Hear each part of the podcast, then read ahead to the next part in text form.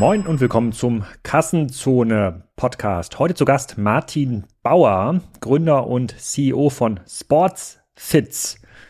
Hab ich vorher noch nicht gehört vor dieser Aufnahme. Ich habe den Martin getroffen live während der K5. Da gab es so Podcast-Mobile, da konnte man Podcasts aufnehmen und hat er mir ein bisschen über sein Geschäftsmodell erzählt. Ähm, Sportsfits ist in der Nische angesiedelt, in der zum Beispiel auch Bergzeit und Bergfreunde unterwegs sind und eigentlich dürfte man ja nach der Stimmung im E-Commerce niemanden empfehlen, jetzt gerade so einen Onlinehandel aufzubauen. Martin hat es trotzdem gemacht, ist da mit 20 Millionen Euro Umsatz, 50 Mitarbeitern, 50 Prozent Wachstum und auch Wachstumsplanung zum nächsten Jahr extrem erfolgreich. Ähm, die verdienen sogar Geld und hat mich wirklich sehr überrascht, weil das, was die machen, ist kein Hexenwerk, sondern ist einfach nur gut ausgeführter Handel. Kein fancy Frontend, keine fancy Technologie, ähm, stinknormaler, in Anführungsstrichen, Online-Shop, aber immer das richtige Sortiment, gute Verfügbarkeit, guter Service, gute Produktbeschreibung, wie er das macht, wie gut er skalierbar ist, warum er Geld verdient im Gegensatz zu vielen anderen, warum er gegen den Markt so stark wächst. Das erklärt er im Podcast und das hat mir ein bisschen Hoffnung gemacht, nachdem ja die eine oder andere Diskussion, der ein oder andere Vortrag natürlich ein bisschen düster war auf der K5. Ähm, einige Thesen, wie zum Beispiel ähm, Salando wird das neue Karstadt ohne Rolltreppen, sind natürlich gut durch die Räume gegeistert, wer auch immer das erzählt hat. Und ähm, aber es gibt Hoffnung und es gibt einfach gut gemachte Geschäftsmodelle und ich glaube, eins davon hat Martin. Ich habe mir überlegt, für wen könnte das denn eigentlich ein cooler fit sein? Müsste das jemand kaufen? Kann das ein großer Onlinehändler kaufen? Wahrscheinlich nicht, aber wenn jemand ein starkes Operations-Team sucht, die verstehen, wie Onlinehandel funktioniert, ist wahrscheinlich ein Sportsfits aus Bayern eine gute Gelegenheit. Also war sehr, sehr cool. Man kann eine ganze Menge lernen und was ich dabei gelernt habe, das könnt ihr euch jetzt anhören. Viel Spaß dabei. Martin, herzlich willkommen zum Kassenzone Podcast hier live. Ja, nicht live ist ja gar nicht, aber wir nehmen auf der ähm, K5 auf in einem Roadsurfer Bus. Das kann man hier in dem Video sehen, diejenigen, die bei YouTube dazu gucken. Hinter uns äh, sozusagen ist der Gang der vielen K5 ähm, Gäste. Äh, fangen wir da mal damit an. Martin, erster Eindruck von der K5?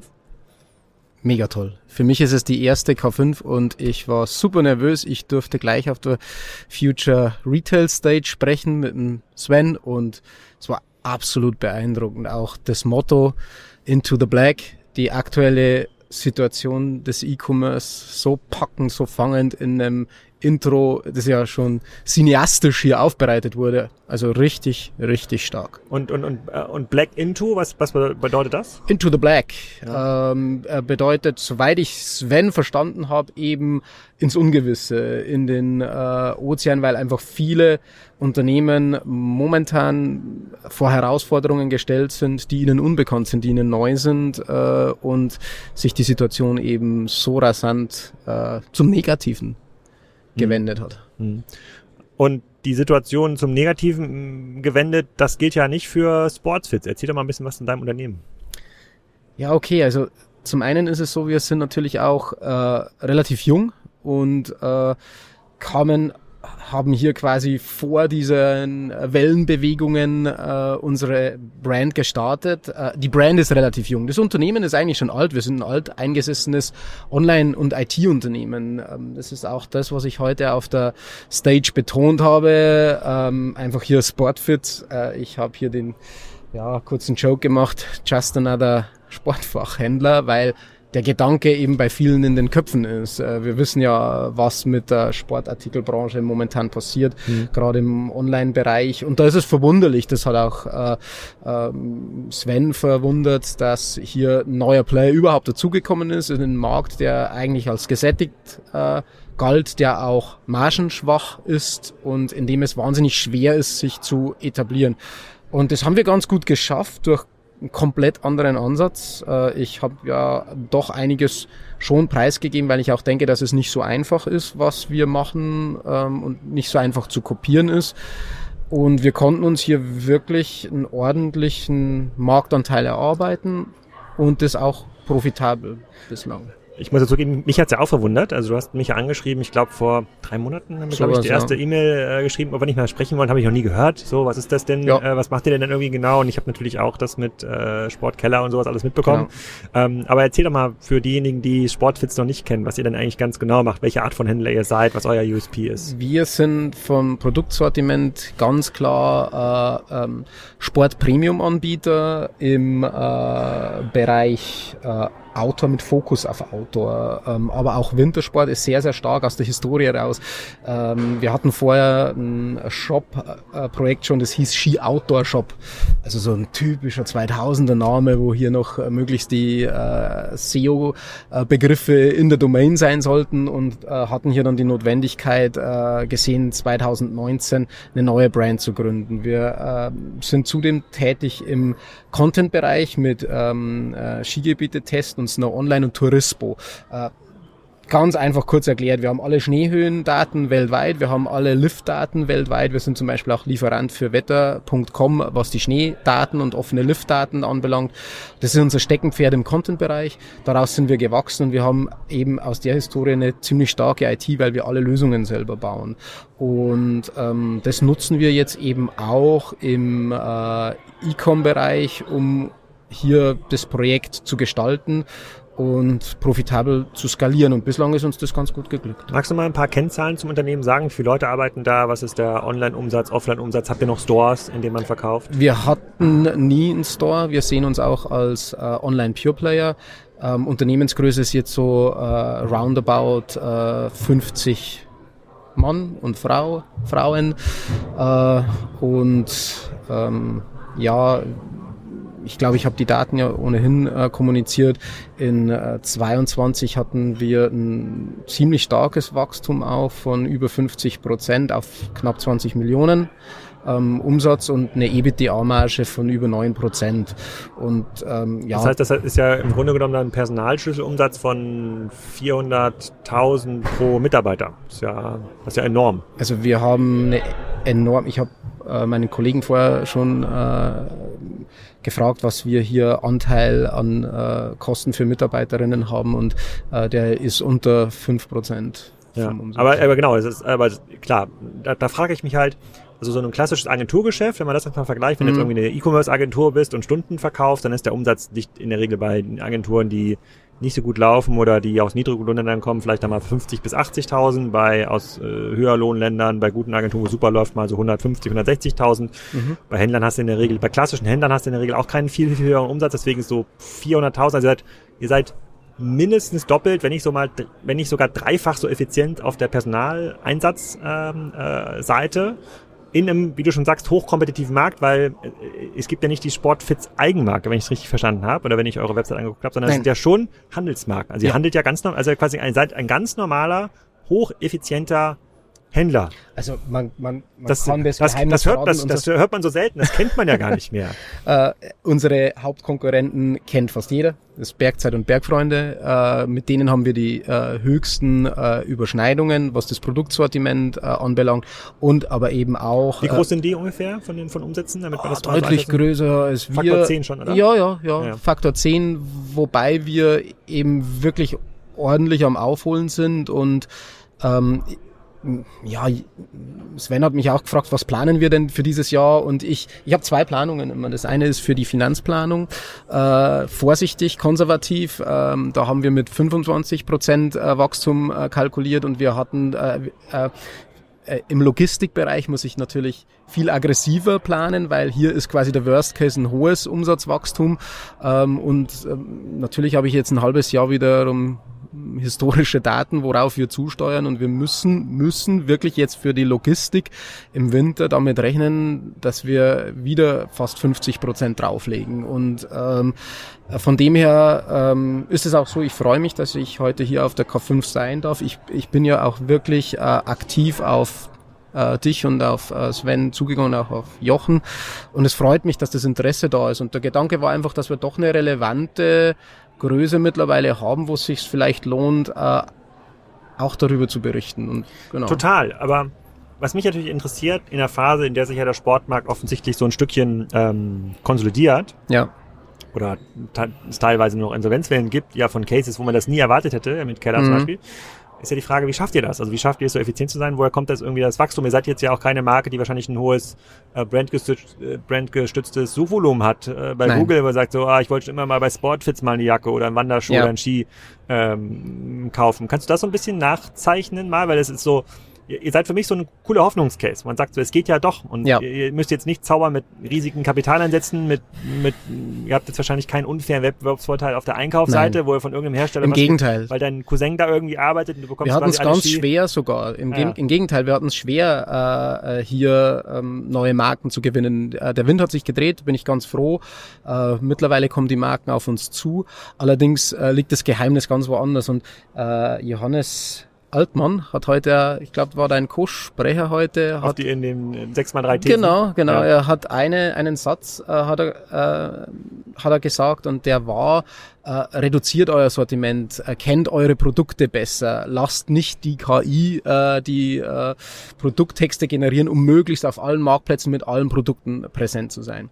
Und da habe ich mir dann gedacht, ja, und was geht jetzt in den vielen Köpfen vor? Wie mache ich denn das? Denn jeder von den äh, E-Commerce-Händlern, die hier im Raum gesessen ist, steht vor dem Problem, Gott, mein Sortiment ist so groß, ich kann nicht alle Produkte kennen. Ich kann nicht äh, äh, mich mit jeder Produktkategorie beschäftigen. Und das war dann genau der Punkt, wo ich unsere Stärke eben gesehen habe durch unseren IT-Background und unsere, ich habe sie strategische Datenanalyse-Software genannt, ähm, die hier wirklich in der Lage ist, eine große Menge an Daten zu analysieren und uns Insights zu liefern, die uns ermöglichen, unsere Werbebudgets gezielt einzusetzen, in margenstarke Produkte, die aber auch Trends erkennt. Das heißt, ich muss was ausprobieren. Also auch wir sind nicht davor gefeit, dass wir Produkte ähm, testen, die dann aber nicht gut funktionieren. Dann muss ich aber klare Konsequenzen ziehen.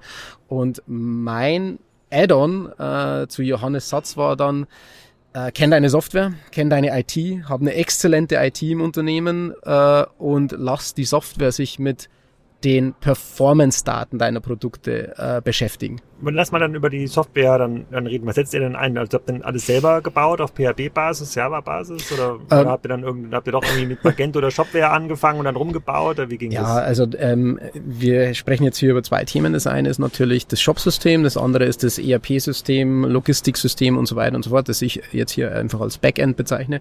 Und äh, wir haben äh, basierend auf Shopware eine komplette, also eine fast komplette Eigenentwicklung. Also die Suche haben wir selbst implementiert, auch mit äh, Search Engines. Ich habe ja heute hier schon den Aussteller Algolia gesehen. Wir setzen hier auf den Konkurrenten Elasticsearch, äh, wo wir sehr, sehr viel in kontextsensitive äh, Suche investiert haben, aber auch hier wieder die Lösung, die wir äh, selbst gebaut haben, äh, zumindest denke ich das, ist immer der generischen Lösung überlegen, weil ich mein Produkt kenne ja. und hier eine Spezialanpassung eben dann machen kann, aber eben mit wirklichen äh, skalierenden Technologien. Und viel, viel wichtiger ist aber unsere Datenanalyse-Software, die haben wir sogar intern, also es ist keine, wir verkaufen die nicht.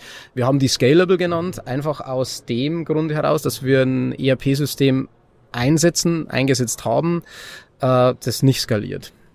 Das funktioniert für 20.000 SKUs. Wir sind kollektionsgetrieben, wie du sicherlich weißt, und jedes Jahr, also wir haben mittlerweile äh, äh fast 500.000 SKUs live bestellbar äh, und äh, im System aber äh, weit über 10 Millionen SKUs, die nicht mehr bestellt. Das sind Vorsaison-Produkte, die ich aber noch im System haben muss, weil es ja mal Bestellungen gegeben hat, steuerrechtliche Gründe und so weiter und so fort. Und diese Software skaliert nicht, ich kann sie nicht einsetzen, sie funktioniert nicht. Unsere Mitarbeiter, die finden das so schlimm, wenn die hier warten und der Software zuschaut, schauen müssen, wie sie bei einer einfachen ERN-Suche hier äh, das äh, Mausrad ähm, sich drehen sehen. Und dementsprechend haben wir begonnen, aus der Not heraus ein eigenes System zu entwickeln und haben aber ganz, ganz schnell gemerkt, ähm, und vielleicht kannst du mir auch sagen, ob ich da falsch liege, weil ich kenne nicht jedes System am Markt, aber Insights, die runtergehen bis zum Deckungsbeitrag, die so weit gehen, äh, zu sagen, das Produkt in der Farbe, in der Größe verbrät dir dieses und jenes Werbebudget, ähm, äh, das dir dann analysiert, ob es Sinn macht, das Produkt aus dem Sortiment zu nehmen oder das dir auch vorschlägt, ähm, bitte bestell äh, zehn Paar nach, weil du wirst die nächsten drei Wochen zehn Paar davon brauchen und es lohnt sich für dich, wenn du es verkaufst. Äh, die Software habe ich nicht gefunden und Genau, das die, haben also wir die, gebaut. die Software gibt's auch nicht. Der, der Pitch, den mir die viele Softwareanbieter dann geben werden, ist, äh, guck mal, wenn du das und das und das kombinierst, dann noch genau. ein bisschen Google Analytics und dann noch ein bisschen Facebook und dann noch ein bisschen das und dann macht man da noch mal eine Schnittstellenintegration. Dann hast du dann irgendwie sechs Softwareprojekte, eine Million Lizenzgebühren äh, genau. im Jahr, noch äh, sozusagen massive Abhängigkeiten und kriegst doch trotzdem nicht die Daten auf der Ebene, wo du sie brauchst, wo du jetzt sagst, ich möchte jetzt genau, genau. für diese Hose wissen, was habe ich dafür investiert, sozusagen wie hoch war der Deckungsbeitrag nach Marketing, vor genau. Logistik, nach Logistik, sozusagen Stückkosten basierend, sozusagen Chargen basierend. Das geht nicht, das kann, das kann keiner. Aber du, aber du sagst, durch dieses durch diese Analytics Power, also das ist ja erstmal sieht ja, ich habe mir euren Shop auch vorher mal angeschaut, ist ja, ist ja erstmal, das ist ja kein geheimnisvoller Shop. Nee. Also es ist quasi ist ein stabiler, sozusagen guter Shop, da finde ich die Produkte, die ich irgendwie finden will. Aber du sagst, weil ihr vielleicht in der Produktbeschreibung irgendwie einen guten Job macht, weil ihr eure Produkte gut kennt, weil ihr aber genau wisst, welche Produkte gut laufen und da den entsprechenden mhm. Werbekanalansatz gut planen könnt, dann auch äh, ein wenig kleineres Überhangproblem habt, ein kleineres Tourenproblem habt, ähm, habt ihr im Grunde genommen, also ich, ich, im Grunde genommen seid ihr so wie Bergfreunde, nur und habe also sozusagen diese 20 Millionen Euro, Euro, Umsatz, die ihr macht, das sind bei Bergfreunde die 20 Millionen Bestseller. So, also ihr habt quasi, ihr habt, ihr, zusammengefasst. Ihr, genau, ihr macht im, ihr habt im Grunde genommen durch eure Daten, eure Fähigkeiten, macht ihr diese Bestseller-Selektion schon vorher.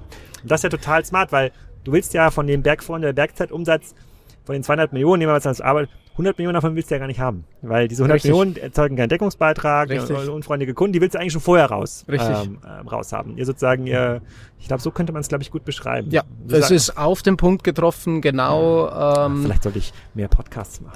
Ich lerne so viel. Zusammenfassend wirklich den Nagel auf den Kopf getroffen. Ähm, ich denke auch, äh, wir haben auch ein äh, Kompliment dann jetzt bekommen. Ihr habt ein tolles Cross-Selling. Ich, genau wie du sagst, ich finde, unser Shop ist mehr als ordentlich. Er funktioniert echt gut und auch hier haben wir uns Mühe gegeben, aber es ist nicht die Secret Ingredient, die den äh, Erfolg ausmacht, wie man, ich sage jetzt mal, in so kleinem Bereich ohne mhm. Fremdinvest äh, profitabel wachsen kann, sondern da geht's wirklich darum, äh, du musst natürlich auch ausprobieren können, du musst auch Trends erkennen, weil ansonsten hätten wir das Wachstum auch, weil das ist auch schwierig, wenn ich nur Topseller mache und wenn ich nur immer ähm, das, was letztes Jahr gut gelaufen ist, ähm, neu mache, ähm, dann verpasse ich Trends. Und ähm, das Gegenteil ist der Fall, weil wir eben nicht nur wissen, erstens, wie teuer ist die Bewerbung, wie viel Deckungsbeitrag erzielt mein Produkt und wie viel Marge, sondern auch, äh, was kann mir mein Lieferant liefern und ähm, was funktioniert gut, weil ich auch weiß, wie die Konkurrenz ist, wo habe ich Konkurrenz, wo habe ich keine Konkurrenz? Und so erkennen wir dann ganz, ganz schnell ähm, Trends. Also ich äh, nehme immer dieses Beispiel, wir hatten im Herbst eine eine Jacke von einem amerikanischen Hersteller und die äh, lief plötzlich aus dem Nichts unglaublich gut bei uns. Und wir wissen bis heute nicht wieso, aber ich mein, meine Vermutung ist immer, die wurde irgendwo gepusht in irgendeinem sei es ein Katalog oder ein, ein, ein, Flyer, der irgendwo liegt und diese Jacke hier gepusht hat und wir haben ganz, ganz fe schnell festgestellt, dass äh, dieses Produkt sehr, sehr gut in einer hohen Stückzahl funktioniert.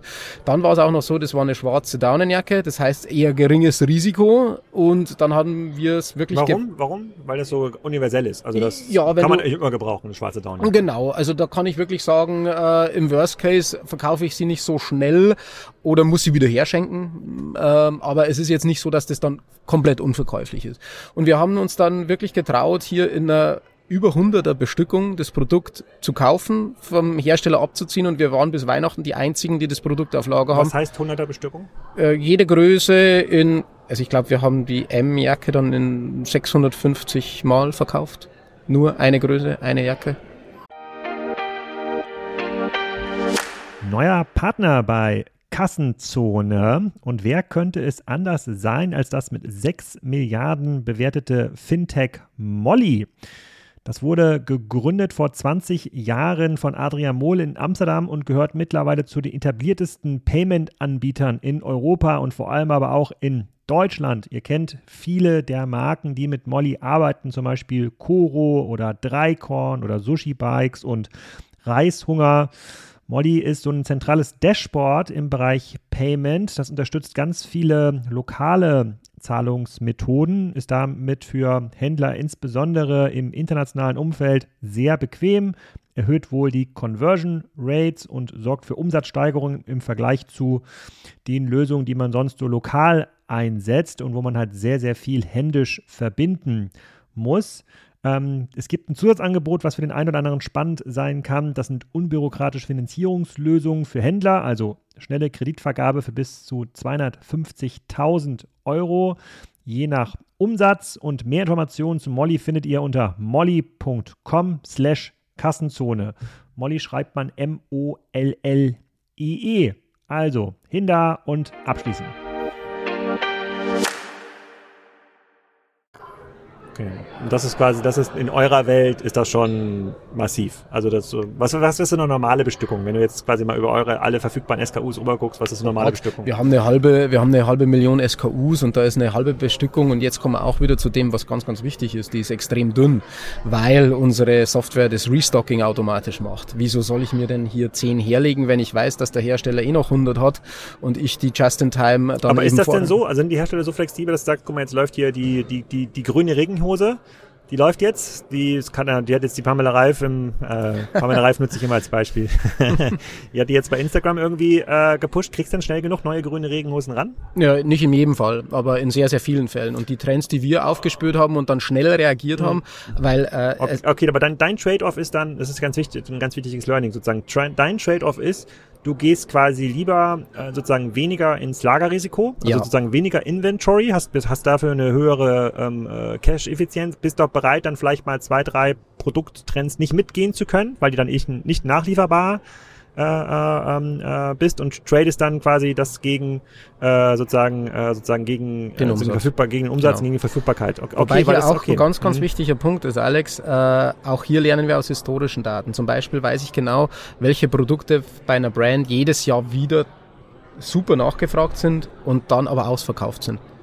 Das merkt sich die Software, die weiß das und dementsprechend, äh, also ich weiß jetzt zum Beispiel von einer, die habe ich schon im Hinterkopf von einer North Face äh, Marke, weiß ich genau, wann welche Produkte äh, gut verfügbar sind und dass die nach fünf Tagen vergriffen sind. Das heißt, äh, da äh, bekomme ich dann auch eben den strategischen Hinweis, oder wenn ich die Software automatisch machen lasse, was wir hier bei der Marke zum Beispiel machen lassen, dann äh, werden wir äh, genau das Gegenteil machen. Dann gehen wir ins Lager.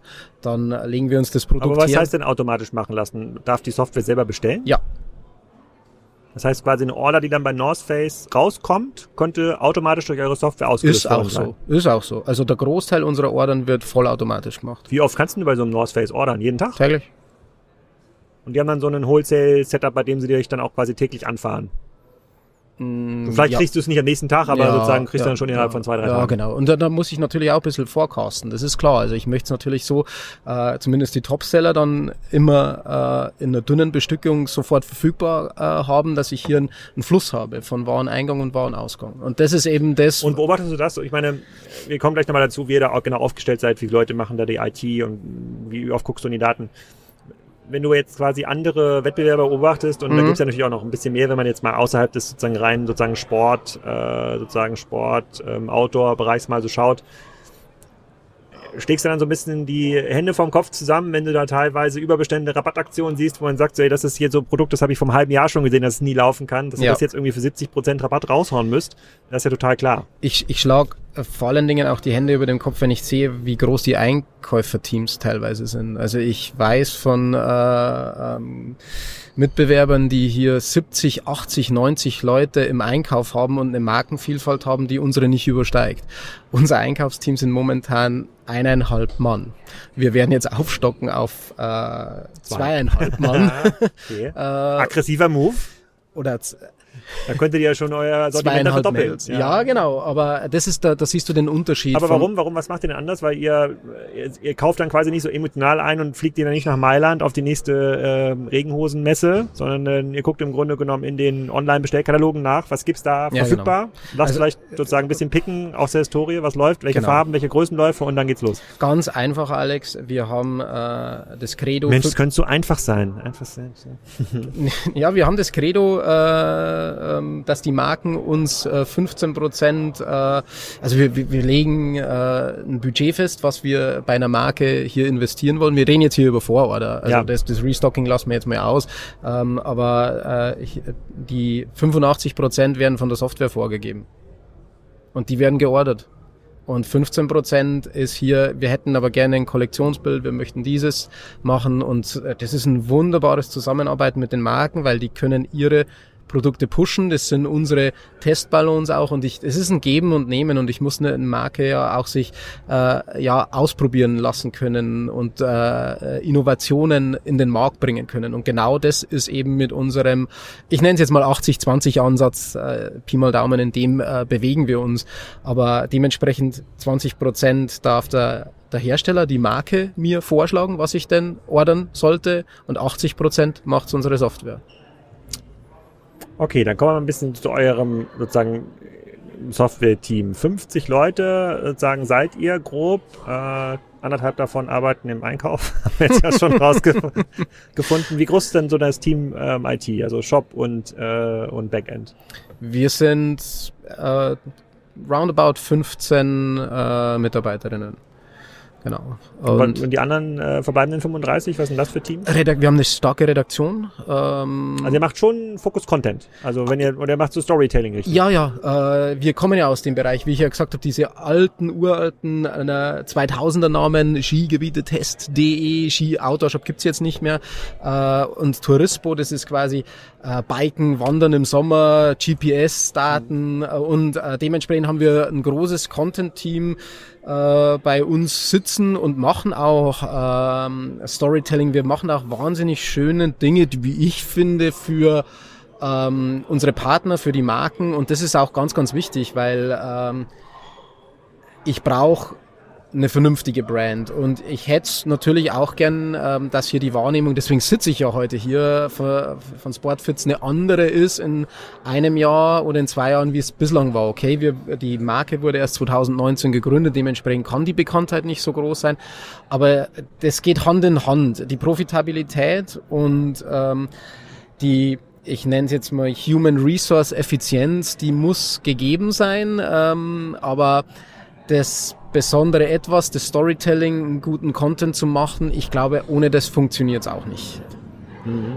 Warum? Weil in einer sehr effizienten Welt, würde ich ja sagen, ja. verzichte ich eigentlich auch auf das ganze Storytelling, weil die Marken geben dir wahrscheinlich auch schon relativ viel Content. Mhm. Äh, mit AI könntest du ja relativ viel automatisieren. Äh, die Produkte, die Produktsuche, würde ich behaupten, vieles funktioniert ja. wahrscheinlich über Google. Äh, ja. Und sozusagen, da brauchst du gar jetzt gar nicht, gar nicht eine große UX, Userführung dann in die, äh, in diese, in diese ganzen ähm, ja, Stories rein. Also niemand liest sich ja auch Stories bei Amazon durch. Ja. auch diese ganzen Ganz würde ich sagen, sagen, die zehn Leute brauchst du eigentlich gar nicht. Stimmt. Äh, sozusagen, das, ich revidiere meine Meinung. Ja. Es funktioniert. Ich habe gesagt, es funktioniert ohne Storytelling nicht und das revidiere ich, es funktioniert. Die Frage ist, will ich das? Die Frage ist, wie mhm. will ich äh, dann auch, weil wir eben auch als Premium-Sporthändler auftreten und auch nur Premium-Marken haben und eben hier auch gerne. Was sind eure Top 5 Marken? Ähm, die Top 5 Marken sind, oder müsste ich jetzt. Sowas wie Vode? Äh, Scott, äh, es ist North Face, VD gehört nicht zu unseren Lieferanten. Ah, ja. Schade, ja. Äh, aber ähm, ähm, ist eine quasi der letzten, ähm, wir, wir sagen immer, die, die, die letzte Hand fehlt noch äh, an ah, Die hören ja jetzt zu, die kommen jetzt auf jeden Fall, äh, die kommen auf jeden Fall zu euch. Hätten wir wahnsinnig gerne. Aber ja. jetzt, wenn du jetzt quasi jetzt so nach vorne schaust, also ich verstehe so ein bisschen das Team-Setup, wie ihr mhm. da rangeht, sozusagen, dass ihr eure Software da selber baut und da steckst du ja wahrscheinlich auch noch mit tief drin und ihr könnt quasi aus der Geschäftsführung ja. auch dann sagen, diese Daten fehlen mir eigentlich noch. Also quasi hätte ich jetzt das und das und das noch als Datenpunkt, dann hätte ich noch viel besser, hätte ich noch mal irgendwie drei Prozentpunkte mehr rausholen äh, mhm. können. Hätten wir vielleicht den keine Ahnung, Carving-Ski-Trend noch mal ein halbes Jahr früher erkannt. Ich weiß nicht, was im Skifahren populär ist. Ich, ich bin ja an der See eher unterwegs. Das ist jetzt äh, vor allem, ähm, das ist ähm, Foilen mit so einem Flügel, den du handhältst, sozusagen Wingfoil. Mhm. Ähm, da hätten wir es irgendwie früher erkannt, hätten wir mehr gesehen, hätten wir irgendwie einen besseren Produzenten äh, ähm, gefunden. Aber wie, wie wächst das? Also das hört sich ja nach einem sehr, sehr zügigen, also sagst ja 50 Prozent sozusagen teilweise mhm. Kapazität auf. Das ist ja ein sehr, sehr zügiges Wachstum, ja. was da, was dann da, was dann dahinter steht. Ähm, was ihr aber erreicht, weil ihr die Topseller, die richtigen Topseller habt, aber ihr habt, macht jetzt nicht die ganze Zeit irgendwie Rabattaktionen. Seid ihr viel billiger als eine Bergzeit oder Bergfreunde? Nein. Äh, Trotzdem kaufen die Leute bei euch. Ja, äh, weil wir Produkte haben, die Bergzeit und Bergfreunde nicht haben. Also ähm, ich würde, das ist jetzt eine steile These, aber ich würde behaupten, bei den Top-Marken, wenn man dann wirklich sich das Produktsortiment ansieht, ist unseres tiefer als das von Bergzeit und Bergfreunde, weil ich einfach mehr abbilden kann, weil ich mehr weiß. Und auf der anderen Seite äh, äh, aber auch dann Produkte wieder entferne, die eben dann nicht funktionieren. Und das ist so der, der Trade-off. Äh, ich sagte ja, du musst auch rausfinden können, was funktioniert. Aber dann müsste, doch, aber dann müsste doch eigentlich müssten doch die Marken lieben gern mit euch zusammenarbeiten, weil ihr habt ja dann wahrscheinlich wenig, was ihr zurückschickt an die Marken. Jede Marke, die mit bislang mit uns zusammengearbeitet hat, mit der haben wir ein tolles Verhältnis. Das, weil, also, weil die Marken lernen ja bei euch viel besser, was funktioniert, ja. äh, als bei anderen. Die lernen es ja früher tatsächlich ja. durch, durch die Daten, die ihr habt. Und das ist auch diese Information Loop zurück zu den Marken ist ein ganz, ganz wichtiger USP für uns mittlerweile, um hier äh, ja mit den Marken neue Strategien äh, zu erarbeiten oder auch zu kommunizieren, was denn bei den Marken gut funktioniert. Also der, auch hier haben wir äh, wirklich viele Gespräche mit den Herstellern, die ganz äh, interessiert sind, ja, was macht ihr denn anders als als ein Bergzeit, als ein Bergfreund? Wie, wie schafft ihr es in der jetzigen Situation ähm, zu wachsen? Und äh, wir, wir fokussieren das dann immer auf die Marke und äh, dann können wir eben das Feedback geben, naja, ihr habt ja auch nicht alles falsch gemacht. Dieses hat gut funktioniert, jenes hat gut funktioniert, das hat nicht gut funktioniert und oftmals können wir auch Gründe mit dazugeben, warum es denn vielleicht nicht so gut funktioniert hat. Ähm, die Schlüsse, die man daraus zieht, sind wiederum andere, äh, die strategischen Entscheidungen, weil das ist genau der Punkt. Ich könnte natürlich jetzt jedem Trend hinterherlaufen. Ich finde es immer ganz, ganz schlimm, wenn man jetzt sagt, okay, diese Sportart ist tot oder Bike ist tot. Das ist ja momentan so der, das Credo und äh, Jetzt vorgestern habe ich. Bike ist tot, ist das Credo? Ja, das weil, weil die Lager, Lager Ja, genau, Overstocking und so weiter und so fort. Nee, und schlechte Bike-Händler sind tot. Das ist das Problem. okay, das hast du jetzt gesagt. Nö, aber ähm, äh, die Situation ist eine ganz andere. Jetzt habe ich einen äh, Artikel im Handelsblatt wieder äh, gelesen, dass jetzt dieser erneute Boost kommt der nachhaltigen Mobilität. Und ich habe mit so vielen Kollegen gesprochen, die gesagt haben, ja, okay, irgendwie habe ich das Gefühl, Bike funktioniert nicht, schmeiße ich alles wieder raus. Und es ist dieser zu grobe Blick auf, auf, äh, auf die Situation. Äh, nicht dieser feingranulare Blick. Äh, die Aggregation der Daten von der Produktebene nach oben auf Kategorie, Markenebene ist wichtig. Und da kann ich auch wirklich Entscheidungen treffen. Aber das Entscheidende ist wirklich Product-Level-Blick. Ein Produkt funktioniert in einer Größe und in einer gewissen Farbe. Es funktioniert nicht eine Marke gut oder eine Sportart gut, sondern ein Produkt in einer gewissen Größe und einer gewissen Farbe. Und das äh, kann aber sich auch ändern und dementsprechend auch wir sind nicht vor Overstocking ge gefeit, aber wir können die Risiken minimieren. Was, was, was, also quasi euer Wachstum ist ja so ein bisschen begrenzt ja durch sozusagen durch diese Datenstrategie. Sozusagen, du kannst dich jetzt quasi nicht hinauswagen und sagen, ihr kauft jetzt aufs Risiko das neue pinke Sortiment von North Face, kauft ihr alles aus in der Hoffnung, dass ihr dann nächstes Jahr damit mhm. profitabel seid. Dann sozusagen es gibt mehrere Gründe, äh, das ja. uns bremst. Das eine ist natürlich das, dass wir äh, immer auch erst evaluieren wollen, was funktioniert gut. Und der zweite Grund ist ziemlich einfach. Äh, wir müssen die Logistik mitskalieren. Also wir hatten im äh, letzten Jahr Ende November das hört sich jetzt wie eine Luxussituation an, aber es war grauenvoll. Äh, wir sind in Verzug gekommen, weil wir die Pakete nicht mehr rausgebracht haben. Und das ist dann eine unschöne Situation, wo ich dann auch immer sage, ich möchte zu den Anbietern gehören, die die Lieferversprechen einhalten. Ihr habt, ihr habt ein Lager? Ja. Und das, aber das, wie, wie weit kann man so ein Lager expandieren? Also wie viele Millionen kann man aus so ein Lager machen? Mm, also wir äh, investieren gerade in ein neues Logistikzentrum, in das dann auch Autostore integriert wird und eine vollautomatische Packstraße, um hier die Frequenz zu verdreifachen. Das passiert gerade dem, dem Moment. Ähm, aber auch hier werden wir dann an eine Grenze stoßen, die sich so bei roundabout ähm, 8.000 bis 10.000 Pakete am Tag äh, befindet mit einer, mit einer ein, äh, einfachen 8-Stunden-Schicht. Was heißt 8.000 bis 10.000 Pakete am Tag auf Jahresumsatzebene? Oh, das müsste ich jetzt hochrechnen, aber das kann ich ja, das also müsste bis 80, das müsste bis 80 bis 100 Millionen dann gut funktionieren. Was ist ein Paket? Wie viel Umsatz ein Quasi Paket? durchschnittlicher Warenkorbwert äh, 200 Euro. 200 Euro, das heißt, du bist ja am Tag bei ja mal 10.000 äh, bei 10.000 Paketen. Aber wir reden, reden von Peakzeiten, weil in der Logistik muss ich ja Peakzeiten einberechnen, dass, dass wir ein Saisongeschäft haben. Also ich kann jetzt nicht sagen jeden Tag. Ja, ja, äh, aber, das, ja, aber das stimmt schon. Das, das stimmt, das stimmt. Sozusagen, aber wenn man das jetzt glatt ziehen würde, dann sind es ja mehr als 80 bis 100 Millionen. Du bist ja mal 2 Millionen am Tag, die du sozusagen theoretisch dann daraus, äh, daraus ziehen könntest, sozusagen in den mhm. Paketen in, in einzelnen 8-Stunden-Schichten, die man ja, kannst ja auch zwei Doppelschichten ja, äh, machen. So ja, wenn man dann, von Peakzeiten redet, was ja. in der Logistik durchaus äh, okay ist, würde okay. das ganz ordentlich skalieren. Also genau, da könnte man dann schon ein bisschen mehr Umsatz machen und dann müsste man den, sozusagen, okay, müsste man gucken, wie kriegt man diese Nachfrage dann auf die anderen Aber. Da ist, genau, da ist wieder genau das Problem, weil die Nachfrage sich einfach konzentriert Äh, zwischen Black okay. Friday und Weihnachten. Ist, okay, das ist so. Verstehe ich, verstehe ich, verstehe ich. Das heißt, eigentlich müsste man quasi die Kapazität in diesem Zeitraum messen und das ist dann eigentlich genau. so bei Weitem so ein bisschen, genau. das plus 10 Prozent ist dann das Jahres, äh, ja. Jahreskappa. Okay, verstehe ich. Und die, ähm, äh, wie, wie ist dann dein Blick aus, sozusagen auf Auslandsexpansion? Ist das überhaupt ein Thema, wo du sagst, damit muss man sich jetzt schon beschäftigen? Weil wenn du jetzt bei 20 Millionen bist, du kannst wahrscheinlich ja noch verzehnfachen, ohne auch nur mhm. einen Blick dann Richtung Polen, Frankreich, Österreich, Dänemark zu machen. Äh, wir haben den Blick schon gemacht, aber auch hier war es wieder so, wir hatten ja äh, das Problem, dass wir die Bestellungen nicht mehr gehandelt bekommen haben. Deswegen haben wir unsere Google-Budgets massiv nach unten gefahren. Das heißt, ich habe den äh, ROAS nach oben geschoben. Das ist natürlich auch eine wunderschöne Situation, dass ich eigentlich sagen kann, okay, ich will gar nicht mehr so viel Umsatz haben, sondern ich schiebe meinen ROAS nach oben, um weniger Umsatz zu generieren. Und genauso ist es eben, äh, so muss ich mir überlegen, wenn ich jetzt hier international expandiere. Wir haben jetzt hier die äh, wichtigsten Märkte Benelux äh, und natürlich Österreich, Schweiz ist ja klar, aber das sehe ich nicht mal als äh, wirklich ein Auslandsmarkt an, es sei denn, man betrachtet die Logistik. Ähm, aber wir sind eigentlich in allen relevanten europäischen Märkten unterwegs. Wir haben allerdings keine, noch keine ähm, sprachspezifischen Shops, also uns äh, gibt in Deutsch und in Englisch. Ähm, und das reicht vorerst auch. Allerdings muss ich auch hier wiederum sagen, wenn ich kosteneffizient in Frankreich oder in äh, Niederlanden verkaufen will, dann muss ich mich auf die Landessprache einlassen. Und das, diese Hausaufgabe müssten wir machen, ja.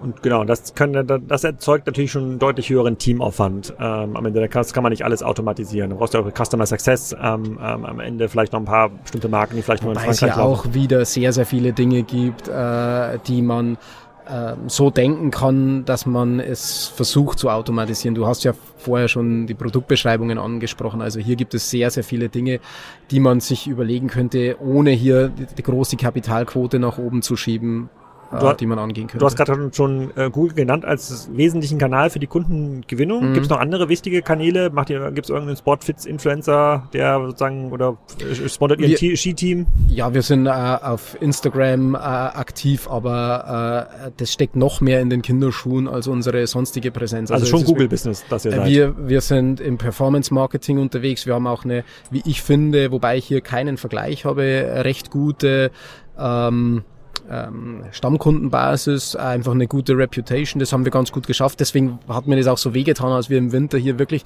das erste Mal gemerkt haben, okay, äh, die äh, Kunden beschweren sich bei uns, weil wir die Pakete nicht mehr schnell ja. genug rausgebracht haben. Da, darauf achten wir sehr, sehr gut. Äh, aber ansonsten Performance Marketing äh, über Google und eben Stammkundenbindung durch eine gute Customer Experience. Das sind die, die zwei Dinge. Das sind die Basics, denke ich. Und ähm, das, die Hausaufgaben ähm, mussten oder müssen wir zuerst machen, bevor wir uns über andere Dinge Gedanken machen. Ja, faszinierend. Das ist ähm, herrlich erfrischend. Also, dass es hier quasi jetzt nicht um den nächsten TikTok-Trend geht oder eine abgefahrene Marktplatzstrategie, sondern dass du mit sozusagen ganz normalem Handwerk, dass man immer noch in der Lage ist, in dieser Marktphase in einem gesättigten Markt, ja. teilweise auch einem Markt, der sich in einer Seitwärts-Abwärtsbewegung befindet, hm. stabiles Business zu machen, wenn man sich auf die Bestseller konzentrieren kann. Vielleicht ja. ist es stark verkürzt, aber so klingt's ja. Ja, sozusagen, dass die, äh, dass ihr mit so wenig also, und natürlich die, diese Kosteneffizienz, also sehr, sehr wenig hm. Personaleinsatz sogar auf den, auf den Umsatz natürlich, ähm, ist natürlich beeindruckend. Das Ganze ist cool. natürlich wahnsinnig aufwendig. Also wir haben hier Jahre in die Entwicklung gesteckt und dementsprechend äh, plaudere ich hier auch so offen, weil ich weiß, dass das nicht einfach so äh, Nee, nee, nee, kann auch, das kann keiner, das kann jetzt keiner so einfach nachbauen. Aber weil, wenn du jetzt nach vorne guckst, wir, gut, jetzt sind wir Mitte 2023, aber was sind mhm. die nächsten ein, zwei richtig großen Dinger, wo du sagst, so, da sind wir dann auf dem Weg Richtung 50 Millionen unterwegs. Wir möchten eine Brand etablieren. Äh, eine Handelsbrand. Also Sportfit ja, soll genau. quasi soll eine große ungeschützte Markenbekanntheit haben. Genau. Und wir möchten eben so wahrgenommen werden ähm, wie unsere Konkurrenten, die ja einen tollen Ruf haben, zu denen ich auch äh, in bestimmten Dingen gerne aufschaue, weil das tolle Unternehmen sind.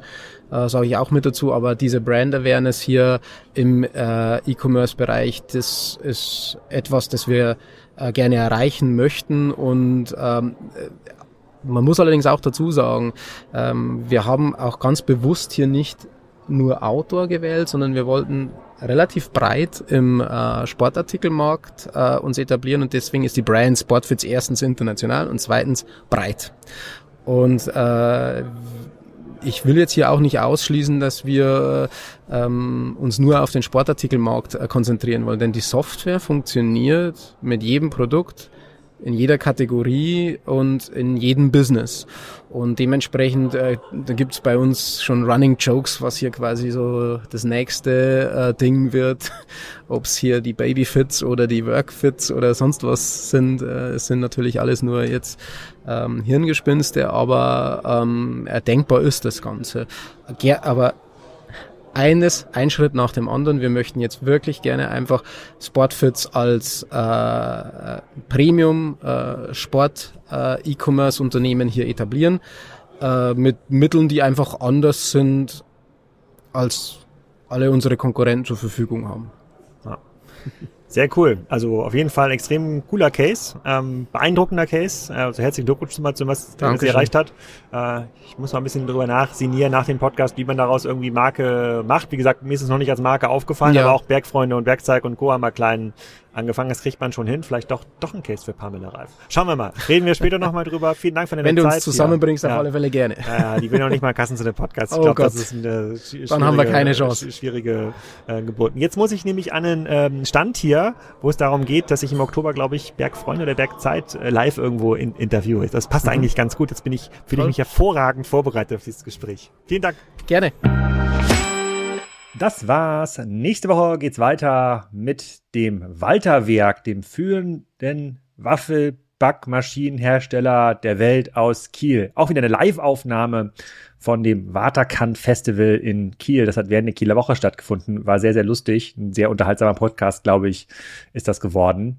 Ähm, und für diejenigen, die jetzt ein bisschen Sommerlaune bekommen haben ähm, und vielleicht auch im Sommer mal in der Ostsee sind, so Richtung Kiel, Eckernförde, sagt gerne Bescheid. Vielleicht klappt's ja mal auf einen Kaffee. Ich bin die meisten Wochen in den Sommermonaten hier kann man das so sagen? Die Wochen in den Sommermonaten? Ja, also die nächsten Wochen bin ich viel vor Ort. Falls es euch hier in diese Richtung verschlägt, sagt gerne Bescheid. Können wir vielleicht mal einen Kaffee trinken gehen. Äh, ansonsten kommen ja nicht so viele Leute Richtung Kiel, Eckernförde oder Gettorf gefahren. Bis nächste Woche mit dem Weiterwerk.